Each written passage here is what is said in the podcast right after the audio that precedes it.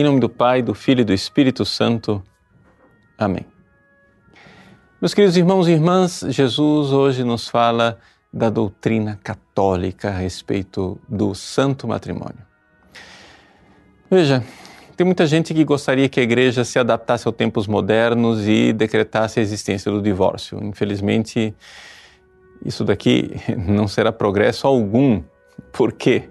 As pessoas dizem: não, mas é que os tempos são outros. Jesus, lá naquela época, ele ensinou que não havia é, divórcio, mas é porque a sociedade era diferente. Agora nós temos um tempo diferente, temos que nos adaptar aos tempos modernos. Bom, meus queridos, o que acontece é o seguinte: quando Jesus, pela primeira vez, proclamou a doutrina da igreja a respeito do matrimônio indissolúvel, condenando o divórcio, dizendo que o divórcio acontece por causa da dureza do nosso coração, a reação das pessoas foi de escândalo. E as pessoas começaram a se afastar de Jesus. Os fariseus queriam o divórcio. Jesus insiste na indissolubilidade matrimonial. Portanto, não dá. O argumento não cola. Não funciona esse argumento de dizer que é o homem moderno que não entende e que nós temos que adaptar o evangelho. Já na época de Jesus não entendiam. Por quê? Porque infelizmente a dureza do nosso coração continua 21 séculos depois. E é por isso que nós precisamos aqui entender: o matrimônio indissolúvel é um caminho de salvação. Sim, porque o amor é assim. Vejam, os animais, eles não têm família. Animal não tem uma aliança de amor que diz assim: está doendo, mas eu não desisto de você. Mas Deus, Deus na cruz tem uma aliança de amor. Ele derrama o seu sangue, o sangue da nova e eterna aliança de amor conosco. Está doendo, mas Ele não desiste de nós e Ele quer que nós experimentemos essa realidade a realidade de um amor sublime que nega a si mesmo. Por isso o matrimônio é um sacramento de amor, porque é um sacramento que nos leva a negar a nós mesmos, ao nosso egoísmo, os nossos caprichos, nossas veleidades, para viver para a salvação da nossa família, para o bem dos outros. Sim é um sacramento de amor. E quando Deus dá esta missão, Ele não somente dá a missão, Ele dá a graça.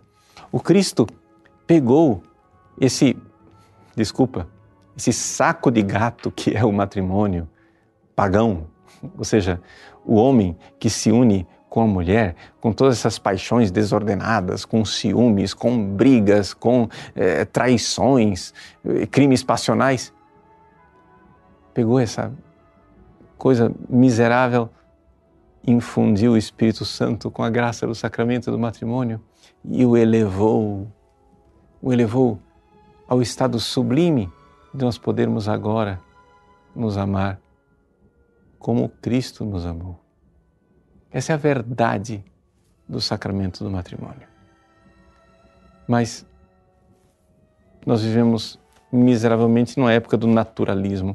As pessoas eh, querem, eh, acham que serão verdadeiramente humanas se derem vazão aos seus instintos né? animais. Esse é o naturalismo. Só que as pessoas não lembram. Os animais não têm família. Os animais não amam. Só ama quem tem alma. Só ama quem tem uma aliança de amor. Só ama quem é capaz de transformar a dor em amor e dizer: apesar de tudo, serei fiel até o fim. Isto, que é uma missão que parece acima de nossas forças, de fato é sobre-humana. Na verdade, o nome correto é sobrenatural, porque a graça sobrenatural nos eleva e nos faz participantes da natureza divina. O matrimônio não é somente uma missão, uma cruz, um fardo. Não, o matrimônio é a presença do Cristo, nosso bom sirineu, que nos ajuda a carregar a cruz do dia a dia e nos conduz para a glória do céu, a ressurreição do humano destruído pelo pecado.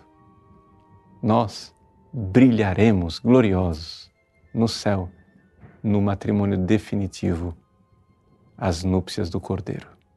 Deus abençoe você. Em nome do Pai, e do Filho e do Espírito Santo. Amém.